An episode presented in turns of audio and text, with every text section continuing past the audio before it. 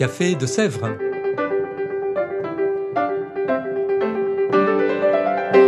Au Café de Sèvres, on discute philosophie et théologie.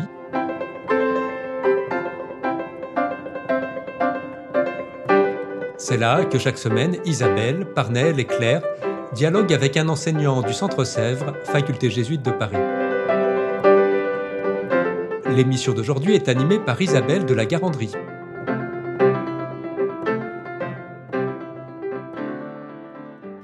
Chères auditrices, chers auditeurs, bonjour, bienvenue dans ce nouvel épisode du Café de Sèvres. Nous recevons aujourd'hui Jean-Baptiste Lecuy. Jean-Baptiste, bonjour. Bonjour. Jean-Baptiste Lecuy, vous êtes carme, vous êtes ingénieur de formation initiale, docteur en théologie et vous enseignez ici. Et vous donnez notamment ce semestre un cours intitulé L'être humain et son salut, sous-titré Résurrection, vie éternelle, création, grâce et péché. Rien que ça. Pour en revenir peut-être au titre tout d'abord sur la question du salut, c'est vrai qu'on a parfois l'impression que le salut est quelque chose d'un petit peu éthéré en langage courant, d'un futur sur lequel on ne sait pas exactement de quoi il s'agit. Alors de quoi s'agit-il quand on parle de salut? Il est vrai que le mot salut fait peut-être plus penser aux salutations qu'à quelque chose qui rejoint l'expérience euh, quotidienne. En revanche, peut-être que le verbe sauver nous parle un petit peu plus. Euh, nous avons tous l'expérience euh, de quelqu'un qui, dans notre entourage, estime avoir été euh, sauvé, par exemple, par la médecine, ou euh, nous, quand nous entendons les choses terribles qui se passent dans le monde, nous comprenons que des personnes aient besoin d'être sauvées dans leur détresse. On pourrait, en creusant un petit peu les choses, remarquer que finalement, en tant qu'être humain, nous sommes confrontés à deux réalités euh, universelles. La première, c'est l'affrontement au mal. Donc, le salut à avoir avec l'espoir d'une libération de ce mal. Et puis une autre expérience aussi qui est peut-être moins évidente, c'est celle du caractère illimité, je dirais, de, notre, de nos attentes, de nos désirs. D'ailleurs, le mot illimité est un petit peu à la mode dans, dans la publicité, c'est peut-être pas pour rien.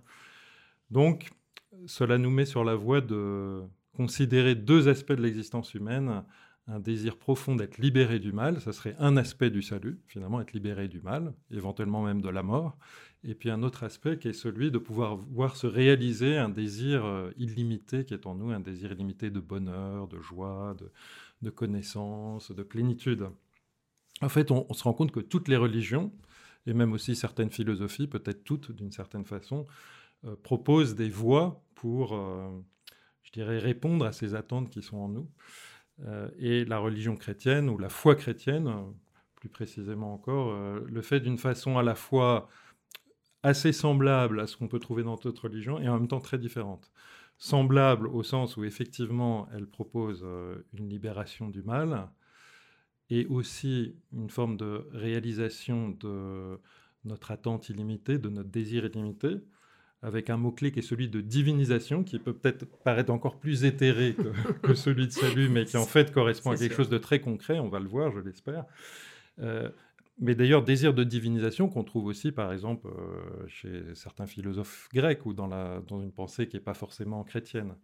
Mais je disais que euh, la foi chrétienne nous propose une réalisation de ces attentes de salut d'une façon, je dirais, déconcertante, parce que même si euh, ce que Jésus propose est euh, une libération du mal, on le voit quand il s'adresse préférentiellement aux pauvres, par exemple, hein.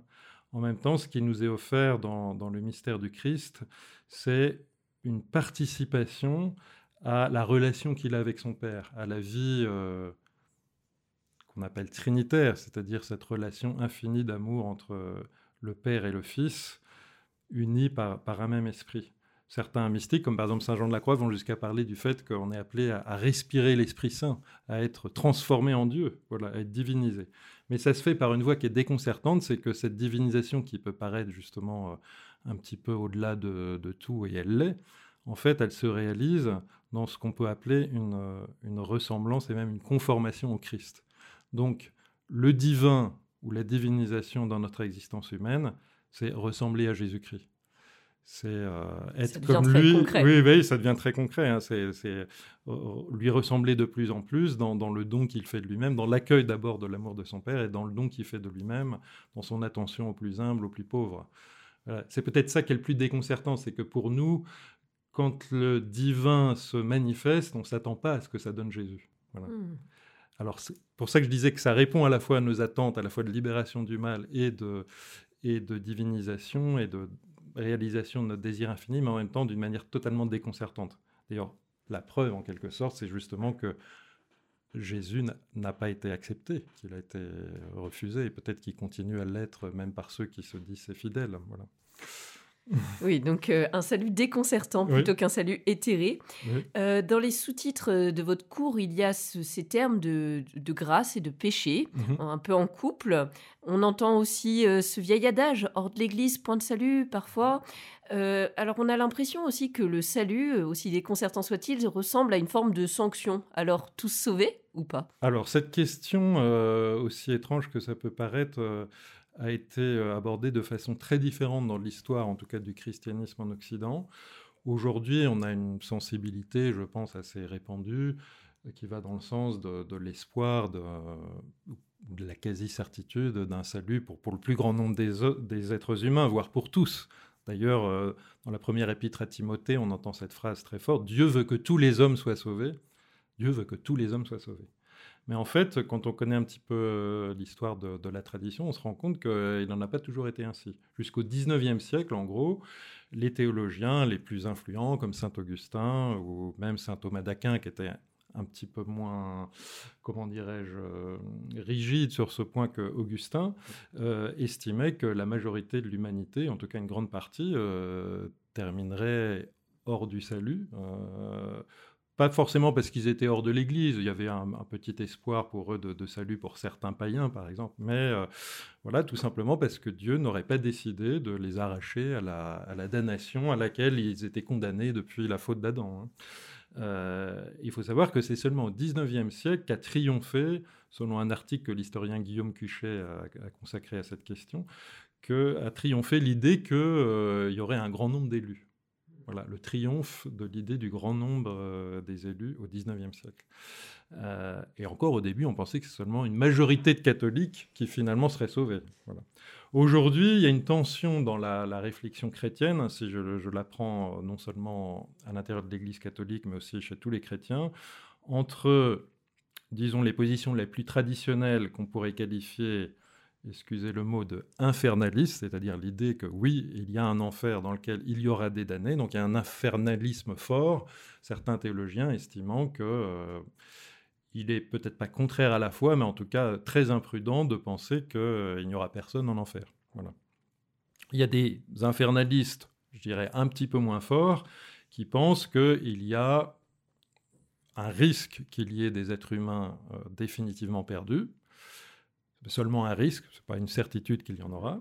Et d'autres qui sont des infernalistes encore plus faibles, par exemple Hans Urs von Balthasar en font partie, qui disent finalement, il dit ça à la fin de, sa grande œuvre, dans, l'épilogue de, sa théologique, euh, il dit euh, en fait, nous ne savons pas si c'est possible pour une liberté finie de refuser définitivement jusqu'à se damner euh, le, le, salut offert par Dieu.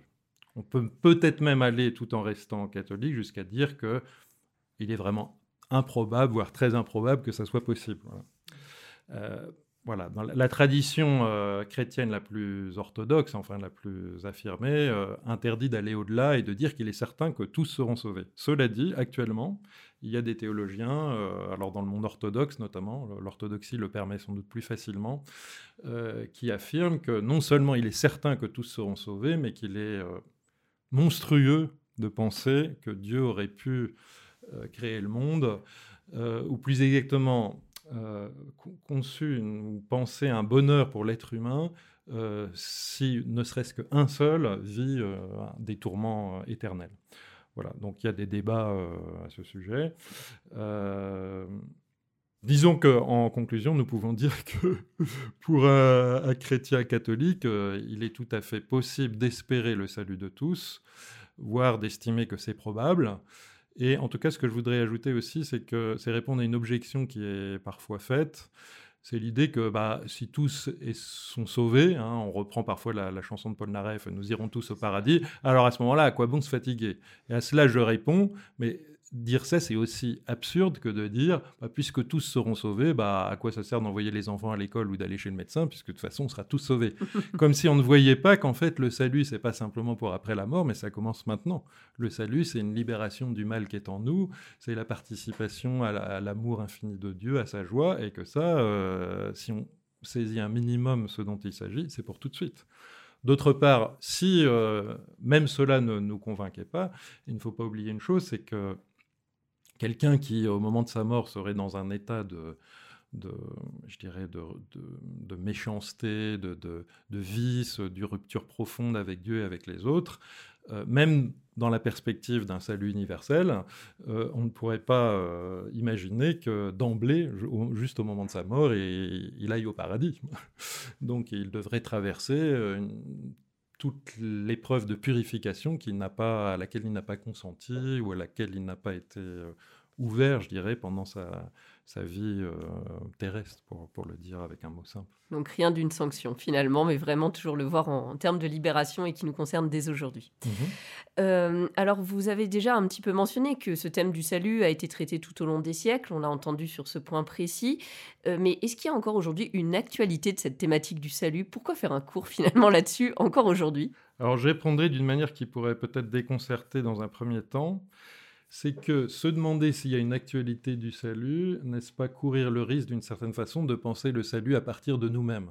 Voilà, nous avons notre actualité, nous avons notre attente, nos agendas, nos préoccupations, et nous demandons finalement euh, si Dieu a quelque chose à nous dire qui répond à nos attentes. Alors je suis un petit peu euh, euh, méchamment ironique, inutilement ironique en disant ça, parce qu'évidemment pour quelqu'un qui est dans la détresse, peut pas, je dirais, poser les, les, questions dans des termes aussi, euh, je dirais, facétieux, voire, voire ironiques. Euh, mais malgré tout, il y a à se laisser interroger parce que de, toute façon, quoi qu'il en soit, le salut tel qu'il nous est présenté par la foi chrétienne est déconcertant. Pensons par exemple aux béatitudes. Jésus ne dit pas heureux les pauvres parce que je leur apporte la richesse. Dit Heureux les pauvres, le royaume des cieux est à eux. Donc il leur parle d'un salut qui est là présent maintenant au cœur de leur pauvreté. De même, heureux les persécutés, le royaume des cieux est à eux. Donc en fait, voilà, il y a ce risque de penser le salut d'abord à partir de nos attentes, alors qu'il s'agit, et c'est tout le malentendu qui tourne autour de Jésus, de le penser d'abord à partir des attentes de Dieu. Dieu a des attentes, Dieu a un désir, Dieu a quelque chose à proposer. Et c'est nous qui ne répondons pas. Voilà. Bon, passer ce moment un petit peu euh, volontairement euh, provoquant, mais je pense qu'il y, a quelque chose à, entendre ici pour, nous tous, enfin, de accueillir le salut, c'est accueillir la révélation d'une ignorance aussi au sujet de ce que le salut pourrait bien être. Je, pense notamment à l'Épître aux Éphésiens, qui est un passage que, j'aime beaucoup dans, le chapitre 3, où, euh, après une évocation de, l'appel à vivre du mystère de l'amour du Christ qui est en nous, hein, la, connaissance de l'amour du Christ qui surpasse toute connaissance, il y a un cri de louange voilà, à celui, Dieu, dont la puissance en nous est capable de bien au-delà, infiniment au-delà de ce que nous pouvons demander et même concevoir. Voilà, c'est ça que je voulais souligner. Euh, d'autre part, à propos de l'actualité du salut, je voudrais signaler quand même qu'il est évident que nous expérimentons tous, nous expérimentons tous, soit au plan personnel, soit au plan plus collectif, à l'échelle familiale, du pays, de, de l'humanité, bien des mots MAUX qui, nous tourmentent plus ou moins profondément, et des, mots aussi qui, prennent euh, peut-être une tournure tout à fait actuelle dans la mesure où ils sont inédits. Hein. Bon, qu'il y ait de l'agressivité dans le monde, ça n'est pas nouveau, mais il y a un type d'agressivité, par exemple, lié, comme, comme le signale le, le sociologue Hartmut Rosa, euh, une agressivité qui est liée euh, au fait que pour maintenir euh, le statu quo de, de, nos sociétés modernes occidentales, il faut sans cesse être dans la croissance, voilà, ce qui génère de l'agressivité à l'égard notamment de l'environnement, hein. aussi la, la, préoccupation écologique. Euh, que certains partagent plus ou moins, euh, la, menace d'un désastre écologique aussi fait partie de, ces éléments voilà, de confrontation au mal qui, qui rendent la question du salut peut-être plus actuelle que jamais. Simplement, avec ce, ce bémol que le salut chrétien n'est pas la proposition d'une réponse immédiate et concrète à des, préoccupations d'ordre pratique, aussi, aussi dramatiques soient-elles. Et, c'est le troisième point que je voudrais souligner, même si on pourrait dire encore beaucoup de choses à propos de l'actualité du salut, c'est que en fait vivre du salut dans sa dimension la plus profonde, qui est appelle à consentir et à désirer une progressive conformation au Christ, en fait, ça rend libre libre pour aimer, et donc libre pour s'engager euh, dans les nécessaires euh, luttes contre l'injustice, euh, la préparation d'un monde sinon meilleur, au moins pas aussi pire qu'il ne pourrait l'être pour les générations futures, et ainsi de suite. C'est peut-être quelque chose qu'on a tendance à négliger. L'horizon couvre une transformation personnelle dans le sens d'une plus grande liberté pour aimer, et aussi pour penser. Parce que plus on est libre intérieurement, plus on est libre de ses passions, de ses attachements désordonnés, plus on voit clair finalement sur ce qui euh, concerne pas simplement les autres, mais aussi soi-même, dans l'ordre d'une nécessaire transformation. Oui, donc finalement, à la fois jamais d'actualité et toujours d'actualité, quoi, le salut. Oui, c'est ça. Il y a quelque chose, effectivement, il y a quelque chose de profondément inactuel au sens où ça ne répond pas à mon agenda, mon actualité ou la nôtre, mais en même temps très actuel, parce que finalement, bah, ce que Dieu nous. C'est comme si on demandait finalement à un enfant est-ce que, est -ce que ce que tes parents te proposent, c'est dans ton actualité? Bah non, j'ai pas trop envie de retourner à l'école, ou etc. Oui, mais c'est ton actualité parce que tu. Il y a aussi en toi un désir de changement et de grandir. Et de dans les questions liées au salut, on, voit que c'est une question également centrale dans les relations entre Église chrétienne. Je pense notamment à la question de la justification par la mmh. foi chez, chez, nos frères protestants. Alors, est-ce qu'on envisage le salut de manière différente entre traditions chrétiennes ou similaires?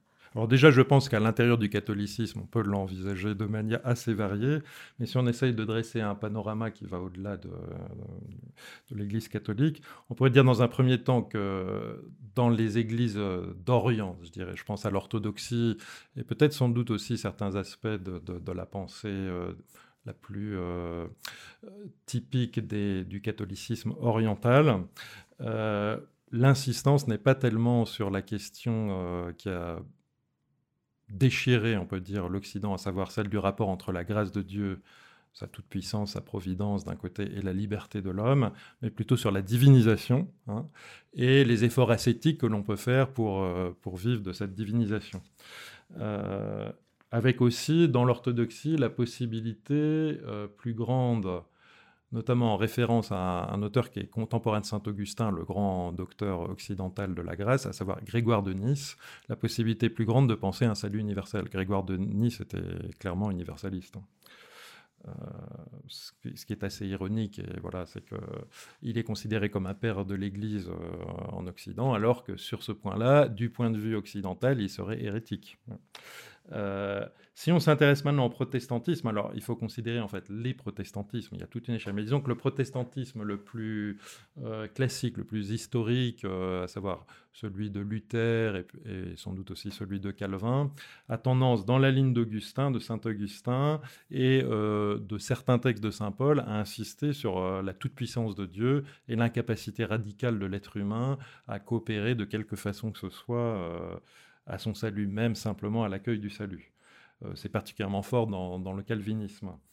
Euh, avec ici deux possibilités, puisque d'une certaine manière, Dieu contrôle tout, mais vraiment absolument tout. Euh, la pensée assez cruelle et terrible, mais comment se fait-il qu'il ne sauve pas tout le monde, puisqu'il pourrait sauver tout le monde?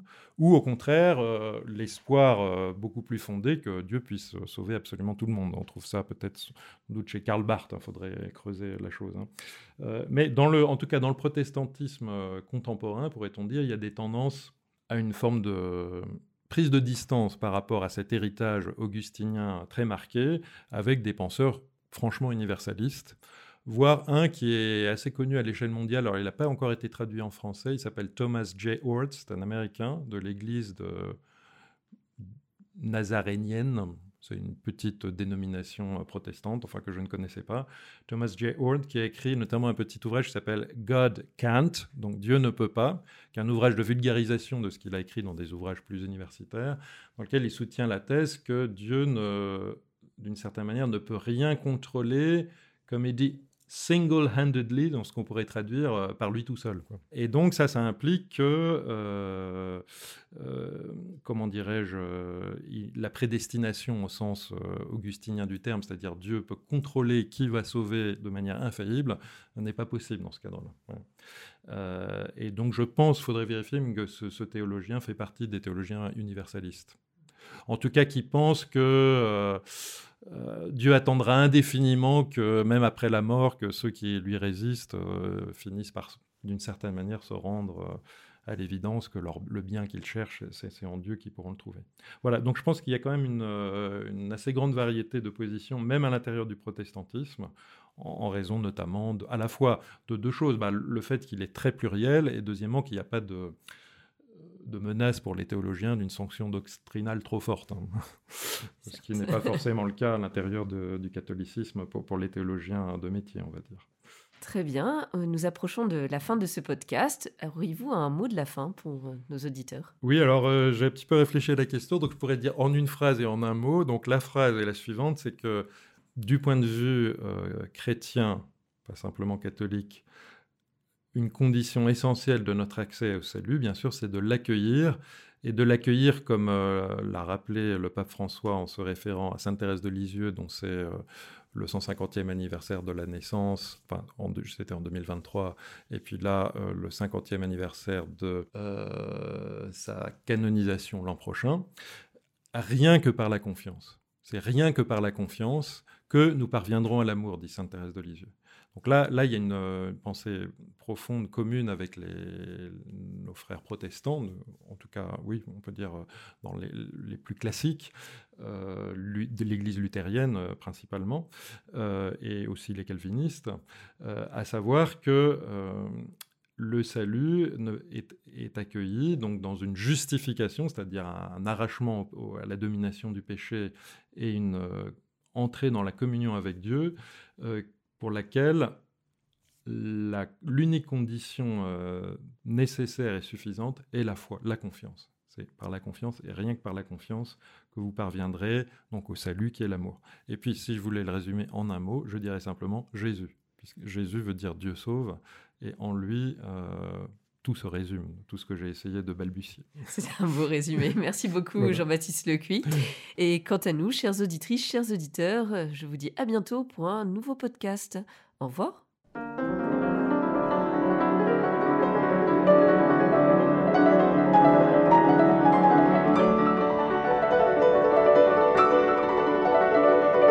Vous écoutiez Café de Sèvres, le podcast du Centre Sèvres, Faculté jésuite de Paris en partenariat avec RCF.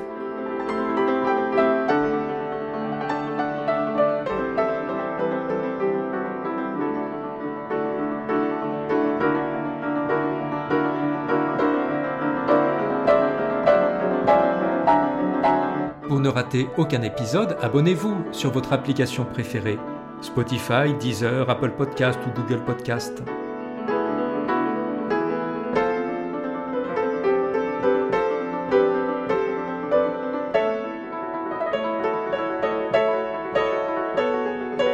Et sur notre site internet www.centresèvres.com, découvrez l'ensemble de nos cours et conférences en philosophie et théologie.